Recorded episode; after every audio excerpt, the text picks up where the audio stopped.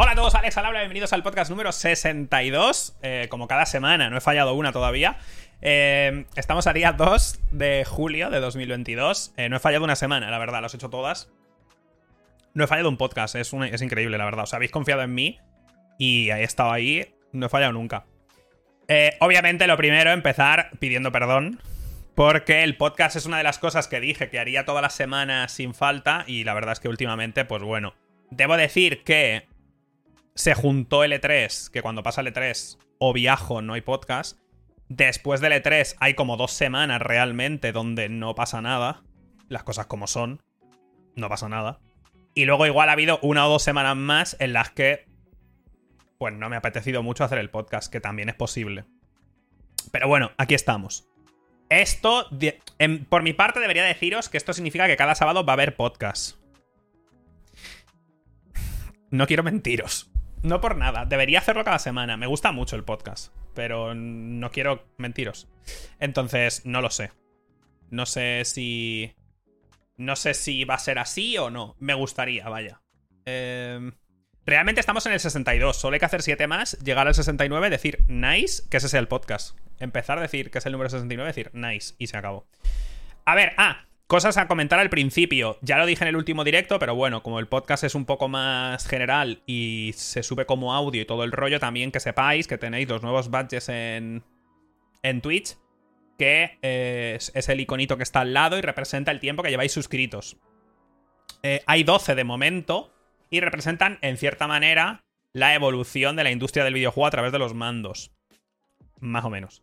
Son 12, van anuales, o sea, el primero es el mando del Atari 2600, después el de los 6 meses creo que es el mando de la NES, em, el de un año, o sea, primero hay, o sea, nuevo, 6 meses, un año, creo que es Super Nintendo, y a partir de ahí es cada año, hasta 10 años, que es un montonazo. Entonces, como no hay intermedios, he pedido 5 más, no, he pedido 6 más para poner algunos intermedios. Va a estar la Game Boy, Va a estar la PSP. Va a estar la Master System también. Eh, va a haber incluso un móvil, que al final la industria está tendiendo hacia el juego móvil, me guste o no me guste. Pero bueno, eso, que va a haber más, va a haber 17 al final, quizá alguno más, quizá le, le pido incluso, yo que sé, la Virtual Boy y unos cascos de realidad virtual o algo así, ya veremos. Iremos poniendo, vaya. El artista que lo ha hecho es el mismo que hizo el, mi fondo de movimiento. Bueno, que hizo el pixel art de mi fondo. Luego el que lo animó fue otra persona. Y. Y ya está, no tiene más. O sea, todos tenéis uno. Todos los que estéis suscritos tenéis uno, uno al lado. Em, los cinco que faltan. No, mentira, los seis que faltan llegarán cuando lleguen. Lo que tarde.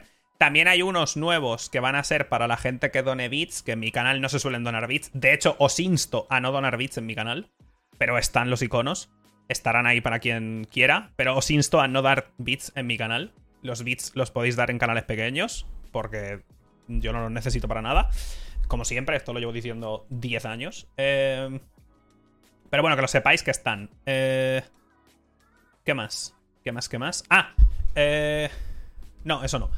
Eh, como siempre, empiezo el podcast hablando de lo que he jugado y lo que he visto esta semana. Ver, he visto poca cosa, la verdad. Quiero ver eh, Spy Family, que en teoría ha acabado ya lo que es el primer arco, primera temporada o la mitad o de la primera historia. No sé qué exactamente qué es, pero quiero verlo. Y debería verlo ya porque ha terminado, en principio. Em, la primera parte, por lo menos. Em, jugar, como sabéis, eh, me ha acabado el Final Fantasy VII Remake. Tengo que jugar la parte, el DLC de Yuffie, tengo que jugarlo. Pero también, por petición popular, dejémoslo ahí, he empezado el Kingdom Hearts eh, Birth by Sleep y voy por la segunda historia. Son tres historias y voy por la mitad de la segunda. Desde luego, el tema del Kingdom Hearts está siendo un tema en sí mismo. Porque. Em, es complicado. Elegí el Birth by Sleep por recomendación y se nota mucho se nota mucho que es un juego de móvil. En el sentido de que se nota en los escenarios, están muy limitados y hace muchas trampitas de juegos móviles para parecer más de lo que es. Obviamente, todo el énfasis del juego está en el combate. Porque, joder, te ponen combates cada dos pasos. De los que puedes pasar, por cierto, pero bueno, están ahí. He dicho de móvil, perdón, PSP. Pensaba en juego móvil en el sentido de portátil, pero de PSP. Eh. Entonces, los escenarios son muy pequeños y te repiten un montón los combates y todo el rollo. Está muy bien hecho el combate. Creo que hay problemas con la cámara. Que eso le pasa a muchos juegos. Cuando un enemigo sale de lo que tú estás viendo porque se mueve muy rápido o, se teletransporta o algo así, pierdes como la O sea, lo desfijas, vaya. Y me pone muy nervioso. Eh, no tienen tiempo, como, como, son tres historias y repiten ciertas cosas, o sea, los mundos se repiten, pero por donde va cada personaje en cada mundo es un poco diferente y se encuentran en momentos específicos. Eh, es decir, puedes ver jugando este juego cómo hicieron malabares, malabares para meter un juego así en una portátil. Lo puedes ver, vaya. Está muy bien pensado en el sentido de repetir mundos. Mm, así puedes reutilizar un montón de assets, de fondos, enemigos, eh, texturas, etc. O sea, hay reutilización aquí a saco y se nota. Pero es normal, o sea, es un juego portátil y por lo tanto hay un huevo de limitaciones. Lo malo de esto es que cuando coges eso y lo metes en una consola, como yo lo estoy jugando en la Play 5, pero bueno, en la versión de Play 4 o la versión de Steam, bueno, de Steam, de la Epic, es que en, en con un mando en las manos y jugando en una pantalla y demás, se notan estas cosas, se notan mucho más, pero es imposible que no se noten. O sea, es decir, es parte de... es parte de, de... Pues bueno, simplemente portearlo en HD. Por eso me habría gustado un remake de este juego. Simplemente quitando las cargas entre zonas, se notaría mucho más abierto, aunque realmente no lo fuera, pero bueno. Por lo demás, la música es súper buena, la verdad, cosa que ya sabía, porque ya había escuchado un montón de temas de la banda sonora de los Kingdom Hearts en general. El combate está guay, es súper dinámico, es decir, el juego es súper divertido de jugar mecánicamente, porque estás todo el rato haciendo cosas. O sea, estás todo el rato pulsando botones, vaya. Puede ser hasta cierto punto un poco simple, quizá mecánicamente, por ejemplo, el bloqueo es súper extraño porque pulsas el botón de bloqueo y la animación son 28 segundos y por algún motivo si te impacta algo la animación se extiende, que es algo rarísimo, para mi gusto. Eh, pero bueno, es interesante. Estoy en la mitad de la segunda historia, quiero ver las tres historias y luego el final verdadero o lo que sea. Eh... Las cosas que no me han gustado ya lo he dicho, el tema de los escenarios, por ejemplo, el tema de la cámara que a veces se vuelve un poco loca. El juego tiene muchos problemas con la cámara cuando te pegas a una pared, por ejemplo, no hace bien eso, porque toma los toma las lo he explicado algunas veces. Algunas cámaras, cuando tú te pegas a una pared y rotas la cámara para que la cámara esté técnicamente dentro de la pared, al ser un objeto sólido, hay cámaras que simplemente hacen trampa y la atraviesan. Vaya. Entonces la pared pasa a ser semitransparente o transparente completamente y tú técnicamente tu personaje está pegado a la pared, pero visualmente parece que entre tú y lo que sea que haya detrás hay un espacio. Esto lo hacen un montón de juegos, pues este juego no. Las paredes son de acero, vaya. Entonces la cámara, si tú te pegas a una pared y rotas, la cámara intenta posicionarse y se pone encima tuya y no sé qué. Pero bueno, que, está, que no pasa nada, o sea, esto son cosas que te das cuenta. Es un juego súper como dramático, aunque quiero ver hacia dónde va la historia de Ventus y la de Aqua, que no lo sé. Pero es un juego, pues eso, dramas, ¿no? Que entiendo que es parte de lo que es Kingdom Hearts. No lo sé porque no me he pasado ninguno. Este es el primero en el que he visto los créditos y tengo que verlo dos veces más. Eh... De momento es que no quiero tampoco decir mucho más, porque como no he visto la historia completa, no tengo mucho más que aportar. Eh... ¿Qué más? ¿Qué más? ¿Qué más? ¿Qué más? Si es que no he jugado a nada más, ¿verdad? Me he estado pegando el viciote a esto y al remake, y la verdad es que no he jugado a nada más. He estado como muy focus en esto. Mm, creo que ya, ¿no? Bueno, pero el Jurassic... Bueno, sí, el Jurassic Park también. Jugué al Jurassic Park eh, Evolution 2, que es el de los parques. Igual que jugué al primero, jugué al segundo. Era una promo de GeForce Now, pero el juego lo elegía yo. Es decir, mi opinión del juego es irrelevante. O sea, es irrelevante.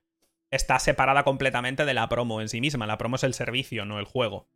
Eh, el juego está guapo, la verdad. O sea, los juegos a mí de gestión me gustan y está interesante. El problema es que se ponen muy nerviosos los dinosaurios y necesitan mucho espacio. Pero está sorprendentemente bien hecho para ser un juego de gestión, que normalmente lo ves desde muy lejos, te puedes acercar y mantiene bastante bien el tipo. Em, pero no sé, requieren muchas horas estos juegos normalmente y me da a mí como toda la pereza. Ah, también vi, y esto sí era una promo, pero también elegí yo la peli, vi eh, Malditos Bastardos, que ya la había visto, pero la vi otra vez y me gustó incluso más, vaya. O sea, ya la había visto hace muchísimos años y espectacular, ¿eh? La disfruté como un animal, vaya.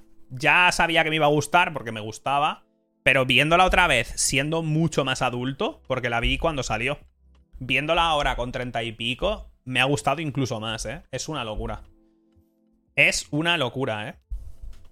Es una pasada, tío. Los planos súper largos, momentos de silencio, gente callada, simplemente planos cerca de la cara y solo tienes los ojos, ¿sabes? Para tú sacar ahí conclusiones. Increíble, no sé. Para mí, de lo mejor que ha hecho Tarantino. Sé que hay mucha gente que prefiere otras suyas, que parecen más suyas. Esta no parece tan. Lo parece, pero no es de las que más suyas parece. Para mí, me encanta, vaya. Esta y. Y Django. Me flipan. Más que Kill Bill, para mí. Y más que em, Pulp Fiction, para mí. Y con esto vamos al podcast ya de una vez, que hay que hacer cosas. Eh, o sea, el podcast, esto también era el podcast, pero vamos a las noticias. Que vamos a empezar con eh, una empresa que apenas da vergüenza ajena. A ver si alguien acierta. Empieza por E y acaba por A.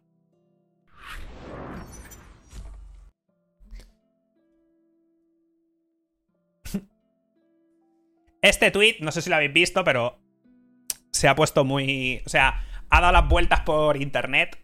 Pues va EA, la cuenta oficial de Twitter de Electronic Arts, y pone. Son un 10, que supongo que lo han puesto con el plural. Pa, yo qué sé, porque han dicho, hostia, si ponemos el singular en masculino o en femenino, eh, nos funan. Vamos a ponerlo en plural y así pero bueno, dice, son un 10, pero solo juegan eh, juegos single player. Y claro, es como, estás diciendo que los juegos de, que los juegos de, de un jugador, los juegos de historia, son una mierda. Rollo... Es un 10, pero lo malo que tiene, ¿sabes? Esta persona es un 10, primero, poner números a personas, caca, pero... ¿Sabes? O sea, es súper bueno, pero lo malo que tiene es que juega a juegos single player. Y lo dice una empresa que hace poco tuvo que meterse sus palabras en el orto y hacer un juego de Star Wars single player y ha sido de los que mejor ha funcionado del mundo. Eso va a empezar, de toda, de toda la franquicia, ¿no? Obviamente les ha caído la de Dios porque es una barbaridad. Porque esto lo puede pensar cualquier empresa y cualquier persona, si quiere, no pasa nada. Pero que le haya puesto específicamente EA es bastante gracioso. Obviamente, Danky eh, puso tremendo tweet diciendo, el youtuber Danky puso, ¿cómo puede ser que vuestros tweets sean peor que vuestros juegos? La verdad es que es tremendo tweet, porque EA, EA, EA como EA lleva sin hacer un buen juego mucho tiempo. Mucho tiempo. O sea, dan muchísimo asco. Las cosas como son. O sea, son lamentables. ¿Qué ha pasado con este tweet? Que ha habido gente de la industria que lo ha cuoteado y ha explicado cositas. Como os podéis suponer y no hay pocas historias de horror alrededor de EA, sus adquisiciones y la y bueno, y el, cerrar esos estudios y forzar a esa gente o despedirlos o forzarles a meterlos en proyectos que no quieren hacer. Juraría que sí. Eh, este tweet de Zack Moonback que trabajaba en era Visceral, vaya, si os acordáis de Visceral. Bueno, pues este chico cuotea el tweet y dice, esta es la compañía que cerró mi estudio y echó a 100 grandes desarrolladores porque estábamos haciendo un juego de single player. Y ese es el tweet. Si os recuerdo, Visceral fueron los que hicieron Dead Space 1 eh, y 2 y luego les forzaron a en el 3 meter microtransacciones y esas historias y cerraron el estudio, les pusieron, o sea, cerraron el estudio, echaron a mucha gente a la otra gente que no echaron y demás, los metieron a hacer el famoso Battlefield Hardline. ¿Os acordáis? ¿Se acuerdan? Eh, en teoría se hablaba de que estaban haciendo. Se rumoreó que echaron atrás el Dantes Inferno 2 también. Dantes Inferno, ¿se acuerdan? Nunca hubo segunda parte. EA entró en ese periodo en el que todos los juegos tenían que ser tenían que ser eh, multi obligatoriamente y muchísima, muchísima gente se fue. Por eso este tweet ha quemado tanto a mucha gente. Porque me puede quemar a mí, me puede hacer gracia y a vosotros y demás. Pero gente que ha currado en EA. EA ha comprado estudios primordialmente de single player. Les ha forzado poco a poco, porque en el Dead Space 2 ya les empujaron un poco. Hacerlo más de acción, hacerlo más para todo el mundo y demás. Y con el 3 ya era como, tío, tenéis que hacer todo esto porque esto es lo que más vende y demás. Y al final dijeron, no ha vendido lo suficiente, cerramos el estudio, echamos a un montón de peña de este estudio que hemos comprado, os obligamos a hacer algo que no queréis hacer, un juego que al final acabó siendo una putísima mierda, porque es que si hubiera sido un buen juego todavía el Hardline, vale. Pero es que el Battlefield Hardline es lamentable. Y como este, como esta, mil historias. O sea, ni en la primera ni en la última. Por esto este tweet, y lo que me sorprende es que ni siquiera lo hayan borrado. En un día se ha llevado un cristo de interacciones el tweet.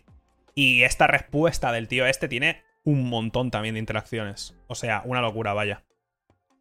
El tío además continúa diciendo, además, si miras las puntuaciones en una escala de 10 puntos, muchos de los juegos de EA, bueno, la mayoría de los juegos de EA están entre un 6 y un 7.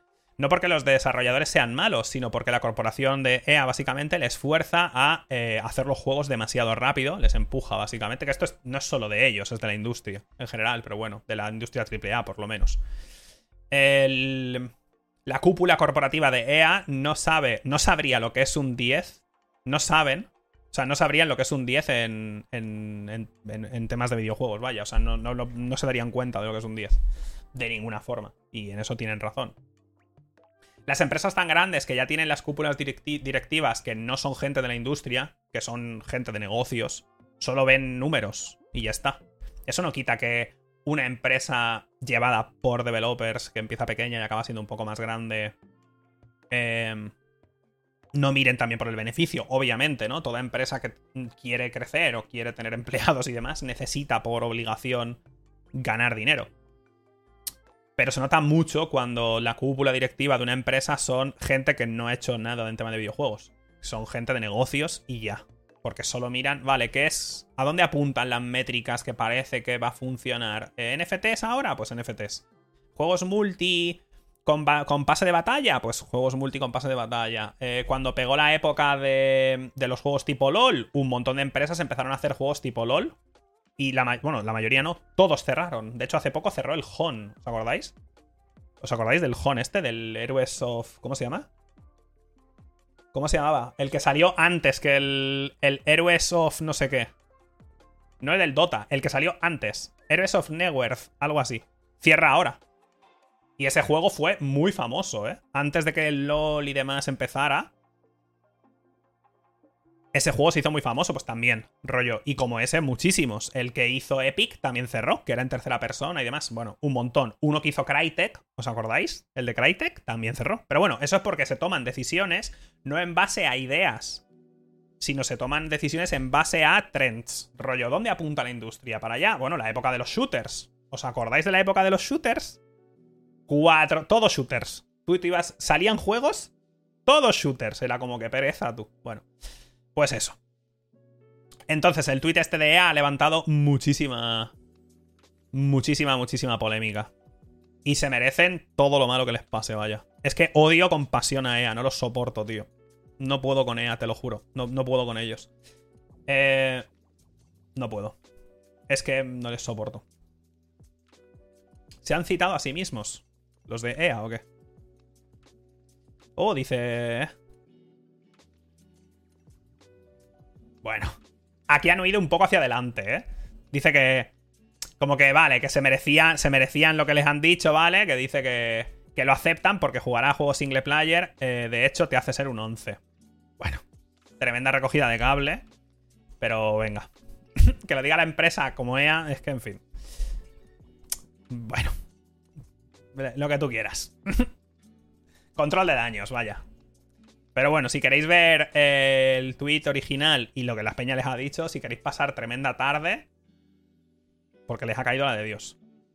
Seguimos en Twitter y de ahí el título de... De ahí un poco el título del, podcast de hoy. No sé si habéis visto todo lo que ha pasado alrededor del, del nuevo juego de Monkey Island. Eh, se anunció un nuevo Monkey Island hecho por Ron Gilbert, y eh, hace poco se vio in-game ya, además, y se vio ya pues, el estilo artístico que va a seguir el juego. Em, debo decir que personalmente a mí no me gusta el estilo artístico del juego, ¿vale? Yo vi el tráiler y no me gustó mucho el rollo artístico del juego, personalmente, ¿vale? Pero no pasa nada, o sea, quiero decir, lo vi un poco, pues, voy a jugarlo, ¿no? Pero que vi el tráiler y dije, hay algo ahí en el rollo artístico del juego que no me llama. Sin más, o sea, no tiene por qué gustarme a mí, es un rollo artístico, ¿no? Pero claro, ¿qué puede haber pasado? Internet siendo Internet. Bueno, pues eh, salió el tráiler y el propio Ron Gilbert ha tenido que... O sea, ha hecho un statement diciendo que no van, a, no van a enseñar nada más del juego ya hasta su salida. Básicamente no van a hacer nuevas actualizaciones hasta que el juego salga. Porque eh, no es normal las cosas que les han tenido que decir. O sea, básicamente dijo yo no... O sea, he tenido que borrar mensajes y demás porque era una locura. Era una locura. No era simplemente, ah, pues mira, lo voy a jugar porque me gusta mucho la saga, pero no me... Que eso es lo que yo habría dicho. No puse ni tweet comentándolo porque no hacía falta. Pero yo habría dicho eso, a mí me gusta mucho la saga, tengo ahí los, los originales en PC y demás. Em, pero es verdad que a mí personalmente ese estilo artístico no me acaba de cuadrar mucho. Que eso es lo que una persona normal podría decir. Al igual que lo contrario, rollo, eh, me encanta, me gusta muchísimo el estilo artístico y voy a jugarlo a ver qué tal. Y no pasa nada. Pero claro, ves algunos de los mensajes y es una locura. La verdad es que siempre suelo escuchar lo de, Boa, últimamente Internet se ha polarizado un montón, y yo no creo que sea verdad. Internet siempre ha sido una putísima mierda. Siempre. La única diferencia es que antes en Internet éramos cuatro gatos en, en un chat en IRC, o tenías el Messenger con cuatro amigos del instituto, y ahora hay 200 millones de personas en Twitter y 1500 millones en Facebook o lo que sea. Entonces, la única diferencia es la cantidad. Punto y final. Internet por el mero hecho de ser anónimo en su gran mayoría, da absoluto asco. No hay más. No solo Internet. Cualquier grupo de personas demasiado grande da asco. Porque damos asco, quiero decir. Hemos llegado hasta aquí matándonos entre nosotros, no os olvidéis. Entonces, el problema de esto es el ser humano como concepto, vaya. Ha pasado hace poco con la. Ha salido la serie de Obi-Wan en Disney Plus. Y eh, he visto a gente muy enfadada por Twitter. Como siempre que pasa algo. O sea, siempre que sale una peli. Ahora ha pasado también con la peli de Buzz Lightyear, ¿no? Esta, la de Lightyear, la peli. La peli del tío este que. O sea, el la persona de la que se hizo el muñeco luego en Toy Story, ¿no? Y con esa se ha liado muchísimo porque al parecer en la peli, pues hay como una orgía de mujeres o algo así, ¿no? Y luego la ves y se dan un pico y tú. Ok. Em, entonces se crean estas cosas, como estos ultra megabandos, ¿no? Como esta absoluta polarización. Y en mi. O sea, yo creo. Porque luego yo hablo con gente de todo esto. Hablo de lo de Ron Gilbert con, con Monkey Island hablo en general pues de Obi-Wan, hablo de lo de Lightyear y yo hablo con gente y la gente con la que yo hablo opina lo que yo. En ese, no lo que yo, no lo mismo, sino ah, pues he visto Obi-Wan y no me ha convencido mucho. Y ya. O a mí me ha gustado un montón. Y ya. O vas al cine o tal y te dicen, va, pero de Lightyear es una gilipollas, anda un pico. Y ya está. ¿Sabes? Entonces, es como, son como minorías que hacen mucho ruido. Y esto lo entiendo porque a mí me pasa lo mismo. ¿Sabes? A mí me, dicen 12.000 millones de cosas buenas y me acuerdo de la mala. Y como yo, pues en general. Pero esta percepción totalmente irreal ocurre también. Nos ocurre a todos desde lejos. O sea, tú estás lejos mirando todo eso y ves el revuelo, aunque no sea del todo cierto. Entonces, porque luego ves los números y, joder, por lo que dice la gente, la serie de Obi-Wan es la peor cosa que le ha pasado a Star Wars desde que existe.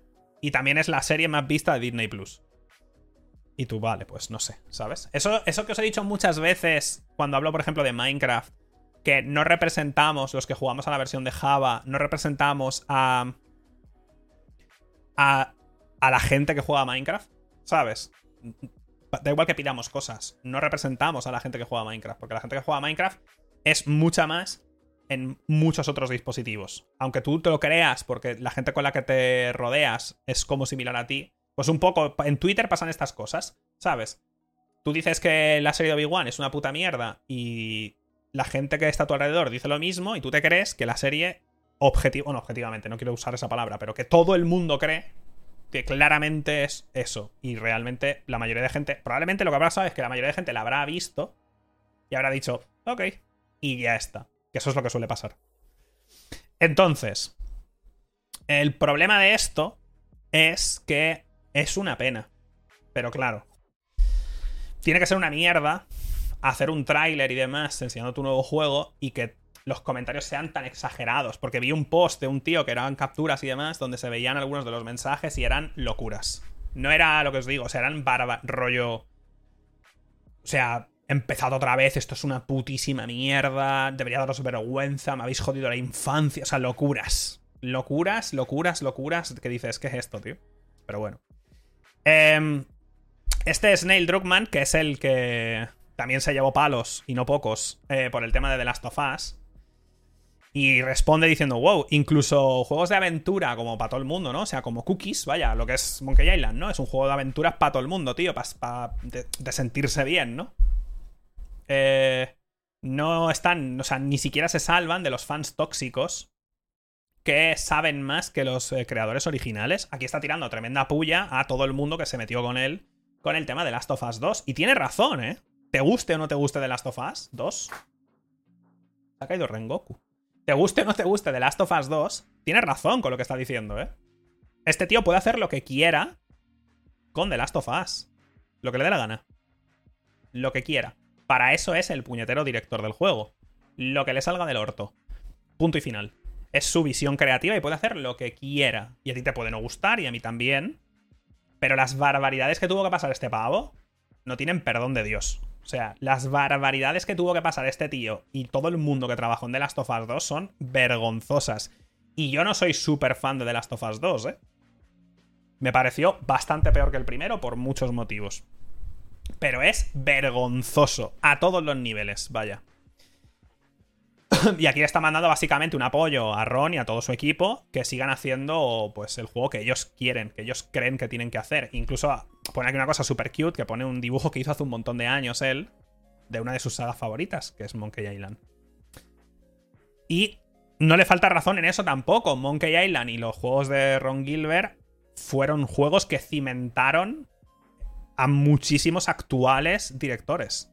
Sin, eso, sin ese juego, sin los primeros juegos de Mario, sin esas etapas primeras de la industria, sin el Mario 64, sin el Zelda Ocarina of Time, sin Final Fantasy VII, esos juegos son los que forjaron la generación de developers que tenemos hoy. Y tú ver como ya siendo hoy en día un developer famoso como Neil, que también ha, ha contestado el Cory, ver que hacen esto, tienes que decir, crack, o sea, me cago en la puta, tío. No se salvan ni estos, ¿no? Entonces, sin más, es que lo odio, vaya. O sea, no lo soporto. Es insoportable. Pero bueno.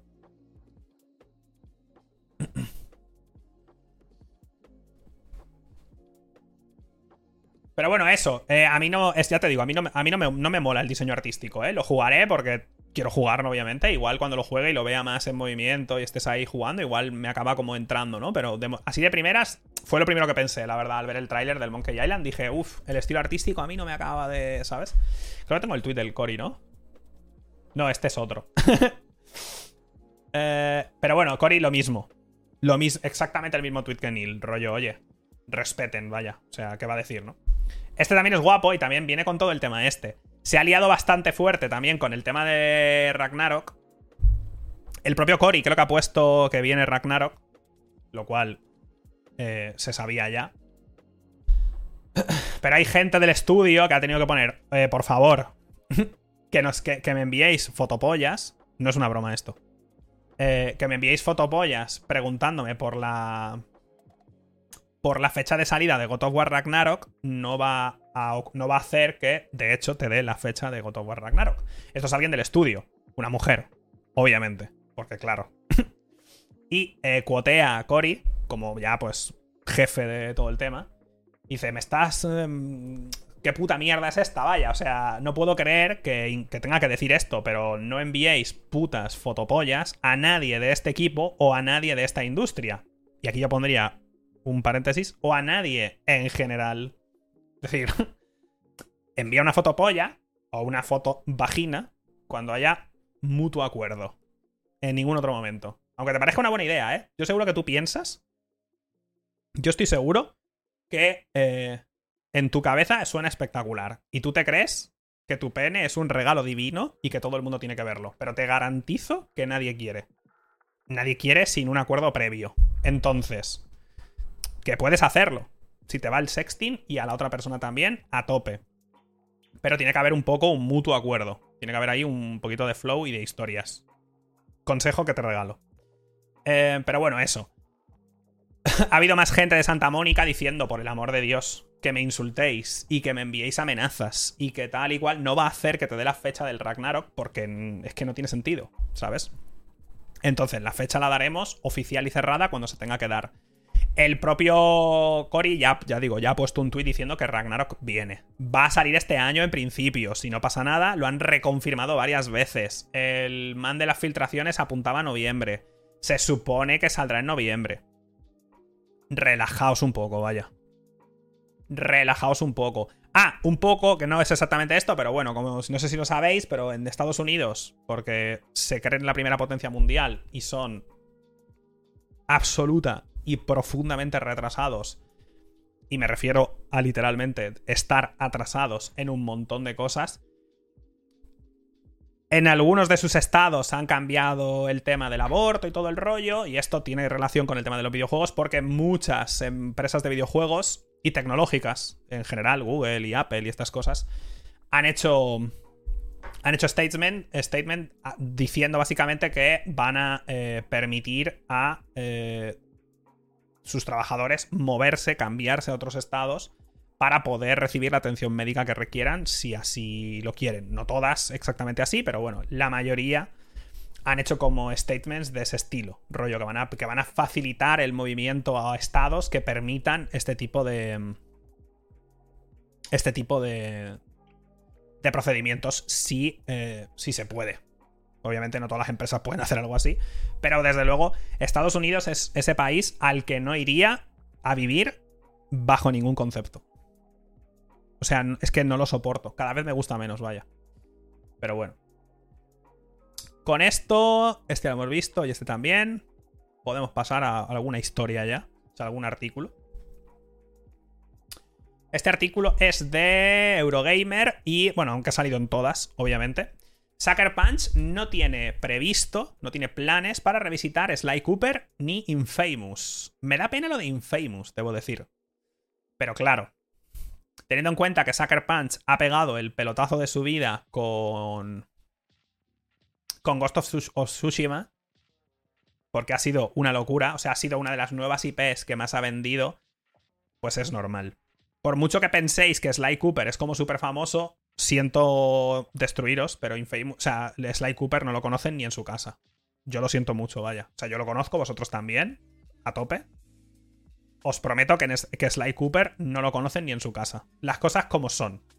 O sea, hay, juegos que nos parece que... que nos parece que, que, son súper famosos, que son como súper mainstream, pero Sly Cooper, ya os digo que es ultra de nicho, vaya. y hubo bastantes, creo que ¿cuántos hubo? ¿Tres o algo así?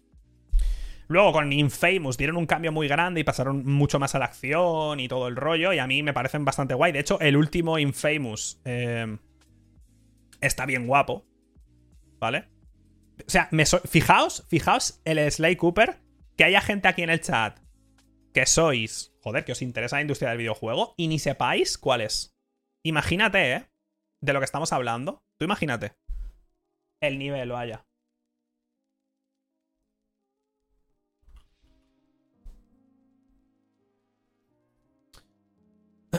Sí, es un, es un ladrón y demás. Eh, están guapos, ¿eh?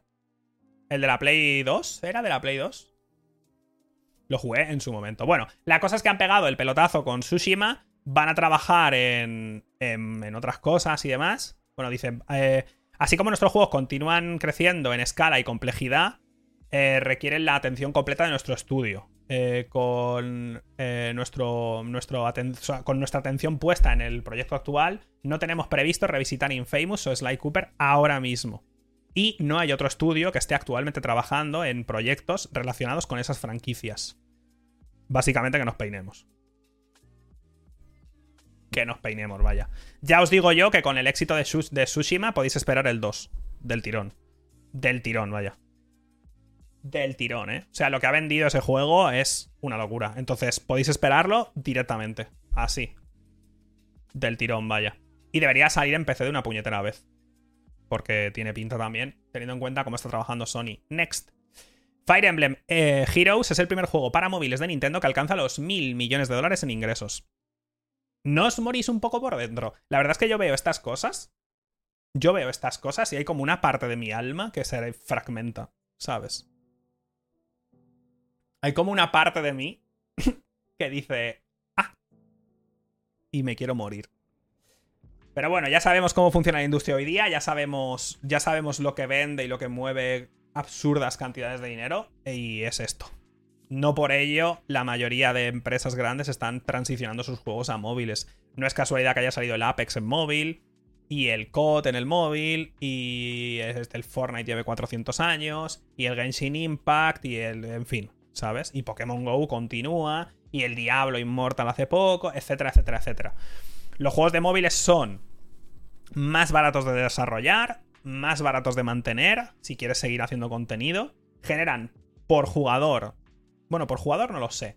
Pero generan probablemente por coste de developer muchísimo más, porque tienen más jugadores al ser la mayoría free to play. Y la accesibilidad a través del móvil. Seguramente tengan más jugadores y por lo tanto la cantidad de dinero que generan por jugador sea más pequeña. Pero lo que se genera por coste de developer, de tener gente haciendo, sea mucho mayor. Pero bueno. La cosa es que ha sido este. No ha sido el Mario Kart, no ha sido el Animal Crossing, no ha sido el Mario, que no fue muy allá, el Mario este de correr. Y ha sido el puñetero eh, Fire Emblem. Mil millones. No es ninguna broma. Fire Emblem que parece algo de nicho, ¿verdad? O sea, suena a Fire Emblem, suena a nicho. Es el tema de los gachas, sí. Ha habido ya, o sea, las, el gacha son las nuevas loot boxes. 100%. Las loot boxes ya ya suenan mal, ¿sabes? O sea, ya en, general en la industria, como que ya a todos nos suenan mal. En cambio, el gacha todavía le tiene igual dos años de margen, ¿sabes? Tiene dos añitos de margen para conseguir todo el dinero que puedan y que cambien a otra cosa y se llamarán de otra manera, ¿sabes? Sí, han cambiado las loot boxes y ahora pues han retocado aquí y allá y tenemos el, el pase de batalla y el pase de batalla pro o premium o lo que sea. O bueno, como el Diablo Immortal que hay tres, creo. Entonces, han ido tocando, ¿no? Es un poco como cuando salió el primer DLC, ¿os acordáis de Oblivion? La que se lió con el, con el DLC que era una skin para el caballo, una armadura o no sé qué, y se lió pardísima. Y ahora es normal, pues lo mismo. Entonces, que haya sido el Fire Emblem, pues, en fin. Eh... Ok. Estas cosas son las que hacen que muchas empresas no quieran invertir en juegos AAA para consolas. O bueno, consolas PC, ya me entendéis. Porque cuestan un montonazo de desarrollar y jamás, o es muy poco probable que generen estas cantidades de dinero. O sea, es casi imposible. Entonces, mil millones es una barbaridad. Una barbaridad. Pero bueno. De nuevo. Así funciona esta, nuestra industria. Twitch viene con algunos cambios. Eh, cambia el sistema de tags. Pregunta seria, porque yo es algo que no he tocado en mi vida. ¿Alguien usa el sistema de tags de, Twitch? Porque yo, es que yo no lo uso para nada, tío. Yo no lo uso para nada, ¿eh? Las tags son, por ejemplo, si estoy jugando al Final Fantasy VII, pues abajo pondría tags eh, Play 1, Retro, JRPG, eh, Anime. ¿Sabes? Entonces, si tú estás viendo el directo y dices, ah, quiero ver más quiero ver más JRPGs, pues le das a la tag JRPGs y te enseña streamings de esa tag. Yo te juro que no lo he usado en mi vida. O sea, es automático. Yo pongo un juego y me pone tags. De hecho, ahora como he puesto podcast, hay una tag que es IRL. Qué bueno. ¿Sabes? Hay alguna tag que está interesante. conseguimos sacar la tag de no hit, por ejemplo, y demás. Pero bueno, van a cambiarlo para que funcione mejor el sistema y todo el rollo, pero vaya. Porque eres famoso. A los pequeños igual les beneficia. No lo sé, tendría que preguntarlo, vaya. Si gente pequeña que veo las usan de verdad. O sea, creen que funcionan de verdad, no que las usen. Que las usen lo puedo entender. Pero que crean que funcionen eh, de verdad. Eh, me sorprendería. Me sorprendería, pero de nuevo, no sé si por eso os pregunto a vosotros. No sé si está basado en ya, no, no, pero no se estoy diciendo, es que igual no me he explicado bien. No se estoy diciendo que no las pongan. Digo que si vosotros las usáis, si vosotros, vosotros usáis el sistema de tags para encontrar streamings que os gusten. Esa es la pregunta. Porque yo no lo uso para buscar streamings. Yo busco por juego, por ejemplo, y ya. Entonces, es una pregunta simplemente, ¿eh? no lo sé. Sí, sé que han puesto tags rollo LGTBI, esas historias, que eso está bien para crear comunidades específicas. Pero, no sé. Eh, sin más. Otra cosa que puede ser interesante es el tema de la nueva opción esta que van a poner que se llama Guest Star. Que es, por ejemplo, cuando hacemos directos de estos que vamos al Discord y se mete gente y hablamos y tengo que capturar la ventana y demás, vale, pues van a poner una opción para que automáticamente pueda entrar, ¿sabes? Y se divida la pantalla sola, pueda entrar, pues eso, entra Felipe, tal, no sé qué, y automáticamente mi streaming, que sería todo esto, si estuviera pantalla completa, se pondría en un cuarto de la pantalla y entraría otro y demás automáticamente, sin que tú tengas que hacer nada. No está mal, porque puedes invitar a gente, por ejemplo, de tu Discord y demás, y se pueden poner en cola, y tú como creador puedes, ¿sabes? Como haciendo clic les vas metiendo, ¿sabes? Ya os digo que con esto van a banear a más de una persona, ¿vale? porque más de un streamer va a meter a gente de su Discord o algo así, y van a empezar a salir pollas y de todo por ahí, eh, os lo digo ya. Porque además puedes. Eh, o sea, el que entra no solo puede streamear su cámara, puede streamear también su pantalla. Ya os digo yo que va a haber bans con esto. Os lo digo, ¿eh? Os lo digo ya. Eh, otra cosa va a ser también, se van a poder compartir listas de baneados. Voy a vender la mía se van a poder compartir. O sea, yo podría sacar mi lista de baneados de Twitch y compartirla. Rollo, eh, si alguien quiere banear a toda esta gente, para adelante. Entonces, obviamente es una broma, pero sí que está bien, sobre todo para tema de streamers también pequeños, sobre todo, ¿sabes? Streamers pequeños que saben que son tarjeteados por comunidades específicas, pueden hacer listas conjuntas y compartirlas entre ellos y banear en masa. ¿Sabes? Yo hace años, ya lo dije, yo hace años cada 1 de enero desbaneaba a todo el mundo. Hace tres años que no desbaneo a nadie. Pero hubo una época en la que cada 1 de enero decía, este año seguro que no se portan mal. Y desbaneaba a todo el mundo, tanto de Twitter como de, Twitch. El día 1, ¿eh? No ha vuelto a pasar. Eh, pero lo hacía. Pero bueno, no son cosas malas, eh, obviamente. Es decir, no todo lo que hace Twitch es malo, aunque hacen muchas cosas lamentables. Pero bueno. Nuevas cosas. La, la, o sea, mi problema con Twitch muchas veces es que meten cosas nuevas, pero las meten a medias. Meten algo y lo dejan ahí. Por ejemplo, a mí me gustan las watch parties. Metieron el tema de las watch parties, que está guay, pero es que las metieron un día y no las han vuelto a tocar. Y es como, tío, ¿sabes? Déjame que yo, como que yo, que soy el que estoy streameando, pueda mover lo que estoy viendo adelantarlo o lo que sea y se sincronice con todo el mundo, por ejemplo. Pues no se puede. Entonces, déjame parar el vídeo, tío, que me quiero ir a mear, o sea, no sé, cosas así. Que dices, tío, o sea, no me imponed cosas, pero mantenedlas. Quitad las cosas que no se usen, pero si ponéis algo, mantenedlas. O sea, rollo, joder, ponedles cosas que la gente pida. Entonces, no sé, habrá cosas de aquí que se usen, que no se usen, veremos el tema de las tags cómo queda o qué acaban de hacer exactamente y demás, y esto pues irá llegando. Quizá tendremos novedades en general en la TwitchCon, que es en dos semanas. En dos semanas en Ámsterdam tenemos la TwitchCon y supongo que suelen anunciar cosas en la TwitchCon. Entonces, si tienen que anunciar algo gordo, espero que sea allí. Como sea allí que anuncien que nos bajan el contrato al 50-50, quemo TwitchCon, vaya. Eh, next. Esta es otra de las noticias importantes de la semana, no sé si la habéis visto. Eh, este es el sistema que impondrá España para evitar que los menores accedan a juegos con cajas de botín. Va a haber una ley, en principio, hay un proyecto de ley para evitar que los menores puedan acceder a. Eh, a el tema de loot boxes. También te digo, esto llega tardísimo, pero bueno, el Ministerio de Consumo ha dado a conocer algunas de las medidas para regular las loot boxes mediante su primer borrador. El gobierno de España ya comunicó hace unas semanas que sería el primer país europeo. Esto no es verdad, ¿no? Quiero decir, no hay un país europeo donde no ha salido el Diablo Inmortal. Vale, acá. Ok. Fue Bélgica, creo, ¿no? Fue Bélgica, ¿no? En regular las cajas de botín, aspecto que ya han tratado en el pasado Países Bajos y Bélgica. Regular, no prohibir. Bueno, aquí no prohíben, regulan. Una de las medidas más comentadas es la prohibición de su acceso a menores de 18. Bueno, vale.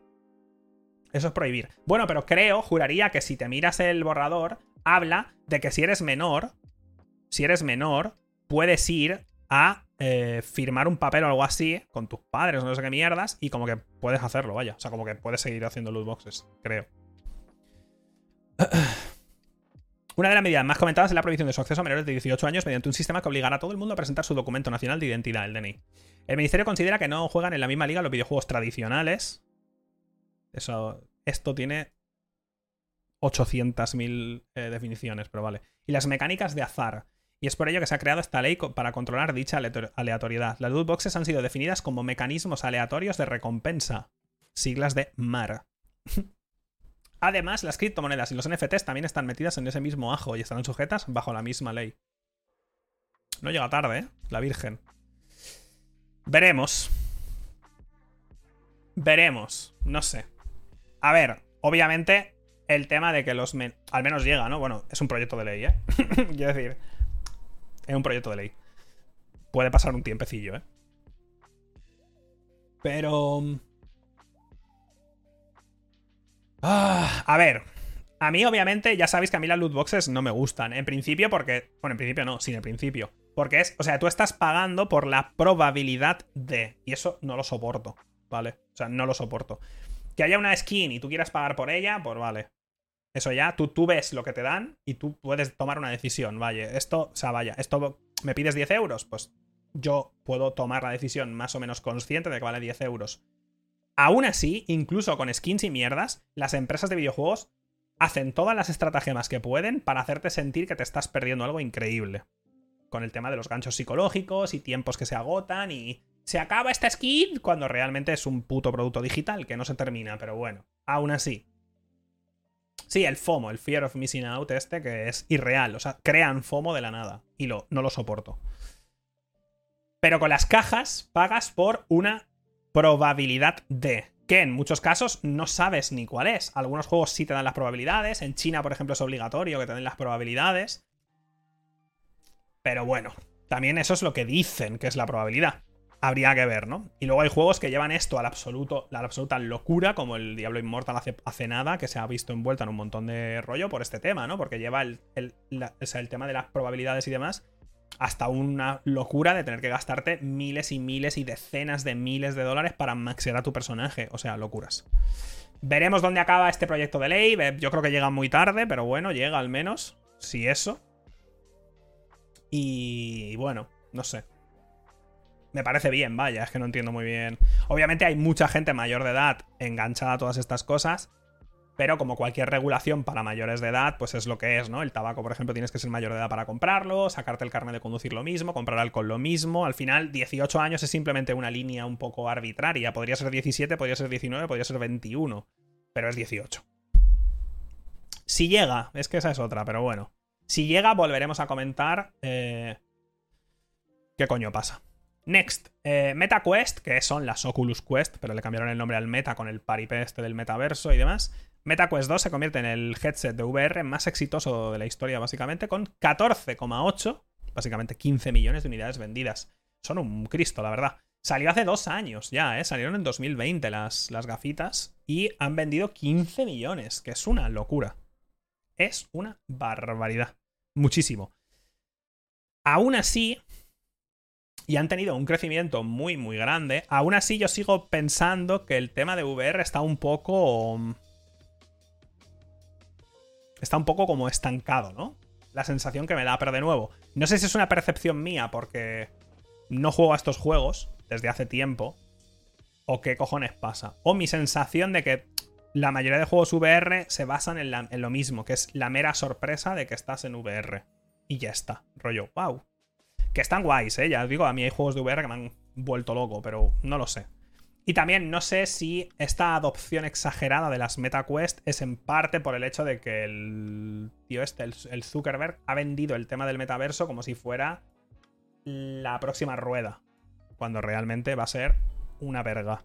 Pero bueno, también os digo que he visto a gente He hablado con gente de 45, 40, 45, gente así rollo de business y están completamente in. O sea, me hizo muchísima gracia. Estaban hablando del estaban hablando del metaverso como si se lo creyeran de verdad. O sea, es la típica persona que va de traje a una conferencia de alguien hablando de todo esto. y se cree que es pues, eso. Y les veo hablar de estas cosas y se lo creen. Pero full, o sea, están completamente in en el metaverso. Me vuelve loca. O sea, loca, me vuelve loco. Porque los ves completamente convencidos. Y me preguntan a mí, rollo, eh, tú que estás en el tema de los videojuegos, ¿qué opinas? Y yo, que es una tontería, vaya. no sé, no sé qué decirte, es una gilipollez. Pero si tú te lo crees, pues a tope. Pero bueno, 15 millones son muchos. Next. El juego de One Piece, el Odyssey, que ya lo vimos dos veces, creo. Se ha visto, por si no lo habéis visto, pero para que lo veáis. Ya se dijo que era rollo Dragon Quest. En todo, usa el mismo motor y se nota un montonazo en un, muchísimo. Este juego va a vender todo lo que se pueda vender y un poco más después, sobre todo en Japón. Por si lo queréis ver, os dejaré el enlace en YouTube, en la descripción, cuando dejo todos los enlaces. Pero para los que estáis aquí en el chat, os voy a poner sin sonido. Hay un vídeo aquí que es un diario de los devs, que es relativamente raro, porque en Japón no son muy de esto, para que veáis el sistema de combate. Y es curioso porque mezcla el rollo full Dragon Quest con una estética que me ha recordado en concepto, no en cómo se ve, a Persona 5. En el sentido de que es muy como. como que tiran mucho por la estética. No es lo mismo, pero ahora me entenderéis. A lo que me refiero. Espérate, a ver si lo podemos ver. ¿Veis? Este es el sistema de combate, mirad el menú. Lo voy a poner así en grande para que lo veáis. ¿Veis este rollo como súper estético? Que han tirado por un rollo como que llama la atención, ¿no? Como que no es simplemente unos menús abajo y demás, como que han ido por un rollo que... ¿Sabes? Que he pensado en persona instantáneamente. Que he dicho, coño, está guapo, tío. Está chulo, ¿sabes? Está guapo, no sé. Me ha sorprendido. Joder, podrían haber hecho algo mucho más. Mucho más simple. Porque este juego va a vender muchísimo. Entonces se ve, se ve chulo, tío. Las cosas como son. Se ve guapo. Y hace un ataque. Bueno, aquí podéis ver, ¿no? O sea, no sé. Este juego para los, para los fans de One Piece va a ser. ¿Lo veis? Que tiene como un rollo muy. Tiene como carácter. ¿No? Tiene ese rollo de decir, hostia, no es no es ultra genérico. Tiene algo, ¿no? Yo creo que la gente sí se lo va a gozar. ¿Veis? Incluso aquí el menú este que se ha visto aquí. Ahora cuando sale Zoro. Bueno, no, no era Zoro. Espérate. ¿Lo veis abajo? Bueno, espérate. Deja de salir, señora. Me cago en la puta, es que no pillo el frame. Me está poniendo muy nervioso. Espérate. Con espacio. Por favor, deja de hacer las cosas esas. Ha salido ya. Esto es lo que quería decir. Eso también me recuerda un montón a, a Persona, por ejemplo. ¿Sabes? Entonces, no sé, que he visto el vídeo este y he dicho, joder, gracias, tío. Porque me esperaba algo súper genérico, ¿eh? Las dos veces que hemos visto cosas de este juego, digo, va, van a, van a pillar el tema de, Dragon Quest y van a tirar para adelante. Van a tirar para adelante y ya está, pero no. Tiene su gracia, vaya. Entonces, nada, os dejaré el enlace para que lo veáis, sin más. Next, si os acordáis, la semana pasada y con pasada me refiero en el último podcast, hablamos de que unos fans estaban haciendo un juego de Fallout en Londres, ¿os acordáis? Que estaba súper, súper currado. Bueno, pues Bethesda ha ofrecido trabajo a los desarrolladores. A los dos principales les ha ofrecido trabajo. Uno de ellos ha aceptado y el otro se ha quedado haciendo el London hasta terminarlo. Uno de ellos se, se ha ido, básicamente, a trabajar en Bethesda. Y el otro se queda. Simplemente lo pongo porque es una bonita historia, en el sentido de, bueno, no pocos developers actuales han salido de la escena de, modding, vaya, de una forma u otra. O han, aprendido por su cuenta a usar herramientas como fue Hammer en su momento, que esto es lo que le, pasó a Basha, Basha Young, que ahora trabaja en... que ahora trabaja en Blasphemous, pero que fue fue diseñador jefe de diseño de niveles en Spec Ops, empezó usando Hammer, básicamente, que era el editor de niveles del Half-Life, ¿no? En fin, empezó modeando, que sí, por su cuenta, ¿no? En fin, cosas. Nada, simplemente porque es bonito, porque hablamos de esto en su momento y para que veáis, pues coño, que estas cosas... Em, pues coño, no sé. Que si haces una locura así y muestras un talento espectacular, es tu currículum, ¿sabes? Muchas veces, bueno, muchas veces no. Para trabajar en la industria del videojuego no necesitas haber estudiado absolutamente nada, ¿eh? Necesitas sacarte la verga de esta forma, enseñar esto, que eres capaz de hacer algo así y te van a contratar, vaya. Te van a llover ofertas. Next. El primer vistazo a Skate, no sé si lo habéis visto, pero eh, han puesto, han hecho como como un vídeo del tema de Skate, que es un juego como muy pedido por la gente, pero que bueno, eh, se llama Still Working on It y lo podéis ver si queréis el vídeo porque va fatal el juego. O sea, básicamente están diciendo, oye, estamos trabajando en ello, es una pre, pre, pre, pre, pre alfa y va como el culo, pero para que veáis que estamos currando en ello. Entonces enseñan un poco, pues, cosas que están haciendo del juego. Como crashea, las animaciones se cortan, eh, va fatal, pero bueno, están enseñando que están currando en ello, pero que va como el culo. Y ya está. O sea, como que enseñan un poco de eso, simplemente por si, pues no sé, si algunos estáis esperando. A mí me sorprende la cantidad de gente que espera a Skate. Sé que fue un juego relativamente como querido y demás, pero no sé. A mí me da un poco igual. Está bastante verde, sí. O sea, no esperéis. No esperéis que salga dentro de poco, la verdad. Pero bueno. Next, rápidamente. Esto es el movimiento más chat de la industria de los videojuegos. Hay un japonés que se ha gastado 40.000 pavos en acciones de Nintendo para tener acceso a hacer alguna pregunta en el momento de los inversores y ha preguntado sobre si van a hacer algún juego del F0. Yo respeto a este hombre, sinceramente. O sea, ha pagado 40.000 pavos en acciones para decir, tengo una pregunta, por cierto. ¿Un F0 nuevo, un remake o algo? ¿Lo estamos, estamos haciéndolo como, como Nintendo que somos? La verdad es que es espectacular, ¿eh? Y además el tío en Twitter cuoteó otro diciendo, eh, por cierto, soy yo, soy yo el que preguntó. Eh, pregunté yo y alguien le dijo, no veas, ¿no? Eres el putísimo amo. Y dice, me gasté 43.212 dólares para hacer esta pregunta. es, en fin. Ah, ¿Qué dijo Nintendo? Básicamente que es difícil contentar a todos los aficionados de sus juegos que piden la vuelta de distintas sagas, pero a la vez que en el pasado ha ocurrido que les preguntaran por un remake, que aunque no podían confirmarlo en ese momento, ya lo estaban haciendo. Nintendo. En fin. Os recuerdo que el F0, el último F0 fue el F0... El F0... ¿Cómo se llamaba, tío? El último F0, el de... Ay. El último F0 como tal fue el de la GameCube. Pero luego lo portearon a. Luego lo salió en Wii o algo así. Acabó, o sea, y acabó, acabó saliendo en Wii o algo del estilo. Es que me suena un montón, pero no me acuerdo. No, no, sí, sí. Sé qué tal, pero. Solo para GameCube. A ver, hace tiempo. Pero bueno, a mí me extraña mucho, sinceramente. Me extraña mucho que no hayan hecho eh, un juego para Switch. Ni que sea portear este. Me extraña muchísimo. Porque la Switch, cualquier cosa que saques en esa consola con el logo de Nintendo va a vender. Cualquier cosa. Entonces, me sorprende, la verdad. Pero bueno. Recordemos que F0 y sagas así no son tampoco... Por ejemplo, el último Metroid, el que se ha hecho en España, es el Metroid más vendido de la historia. Y no es porque sea el mejor. Es porque es la Switch. Está muy guapo, ¿eh? Cuidado. El Dread está guapísimo. Pero no es el mejor Metroid.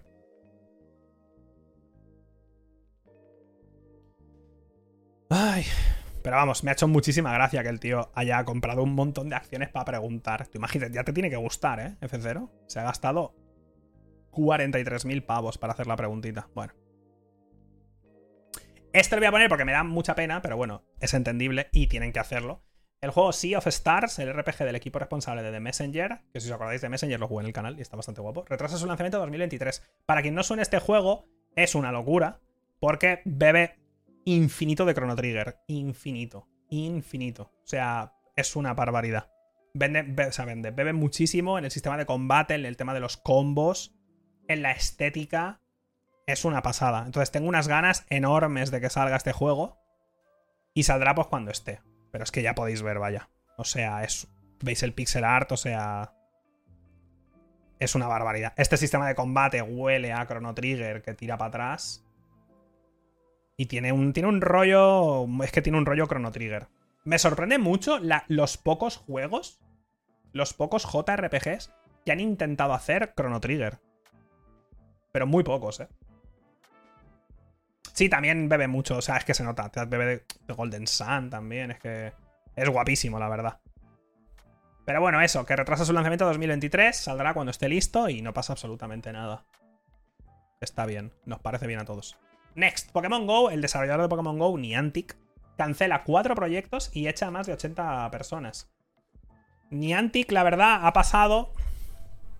Con Niantic ha pasado con lo que pasa con muchas empresas, que tienen como un pilar y no consiguen salir de ahí. Han intentado hacer un montón de juegos diferentes y han acabado cerrando. Todos. O sea, no han sido capaces no han sido capaces de. de repetir. Que esto suele pasar al final. Algo como Pokémon Go pasa una vez en la vida, vaya. Entonces, no han sabido. No han sido capaces de. de repetir el éxito. Ni siquiera remotamente cerca ni mantenerlo. Entonces. Aún así, Pokémon Go sigue generando absurdas cantidades de dinero. Pero han tenido que cancelar proyectos. Han cerrado juegos. El de Harry Potter, por ejemplo, cerró. El de The Witcher, si no ha cerrado, cerrará. Porque está el de Witcher también. El de The Witcher de cazar monstruos por ahí y demás. Rollo Pokémon Go. Va a cerrar también. Seguro, además. Y esto es un poco porque. eh, es lo que os dije de que es imposible. O sea, estos juegos tienen una limitación física. sea, requieren tanto de ti que es, imposi- es imposible jugar a dos a la vez. No puedes. Que esto es un poco también como lo que pasa con el LOL. Si juegan mucho al LOL, es muy difícil que juegues a otra cosa.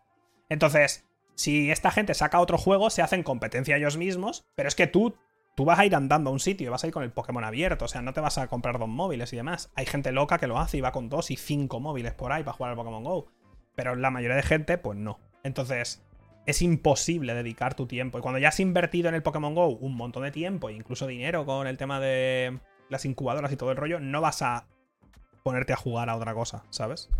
Entonces, sin más, esto ya lo esto ya lo hemos hablado mil veces en el podcast y he dicho que iba a pasar porque va a seguir pasando. Es imposible jugar a dos juegos de este estilo. Imposible.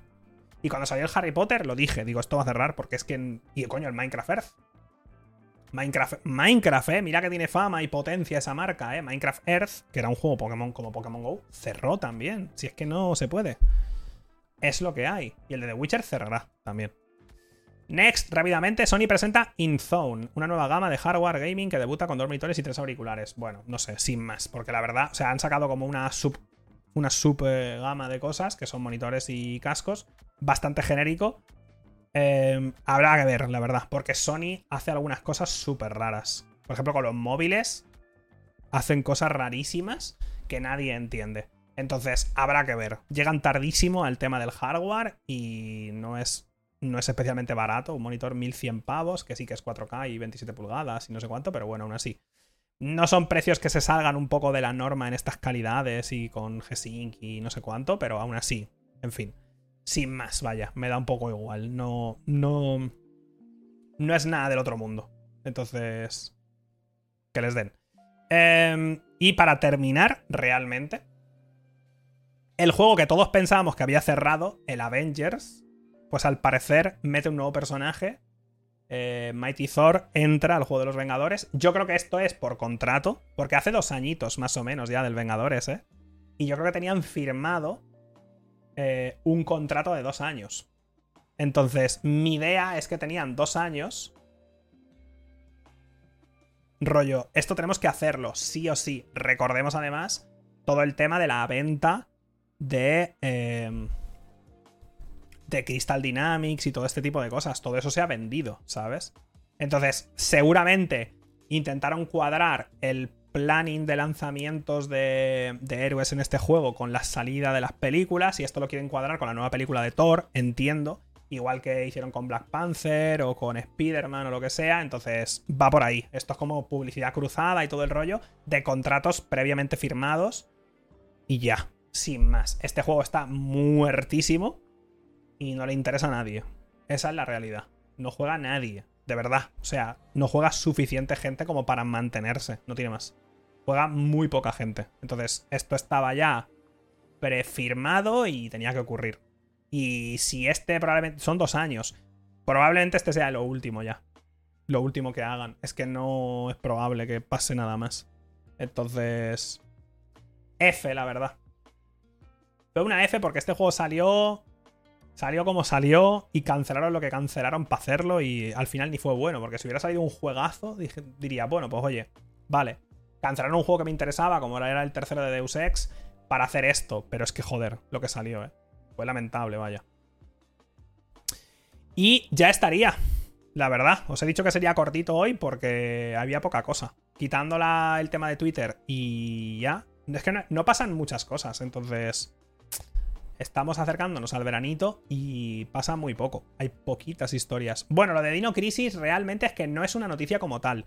Yo retuiteé un post en el que Capcom anunciaba, ayer siendo día 1 de julio, que el 1 de julio del 99 salió Dino Crisis. Ya está, ese es el tweet. Obviamente este tweet ha levantado un poquito de polvo, porque en teoría se filtró en la store de no sé dónde, no sé qué país, que entraba el Dino Crisis a los Essentials estos del PSN Plus, no sé cuánto. Entonces, pero no está confirmado. Que yo sepa, que yo sepa, no está confirmado oficialmente. Que yo sepa. Entonces, de momento nada. Que si lo anuncian lo sabremos dentro de poco y lo comentaremos en el podcast. Pero de momento no es ni siquiera una filtración como tal, porque hay una captura y tal, pero es que lo pueden modificar tan fácil. O sea, he visto tantas capturas con un montón de juegos también de esos que digo, yo qué sé, ¿sabes? Entonces... Básicamente con esto...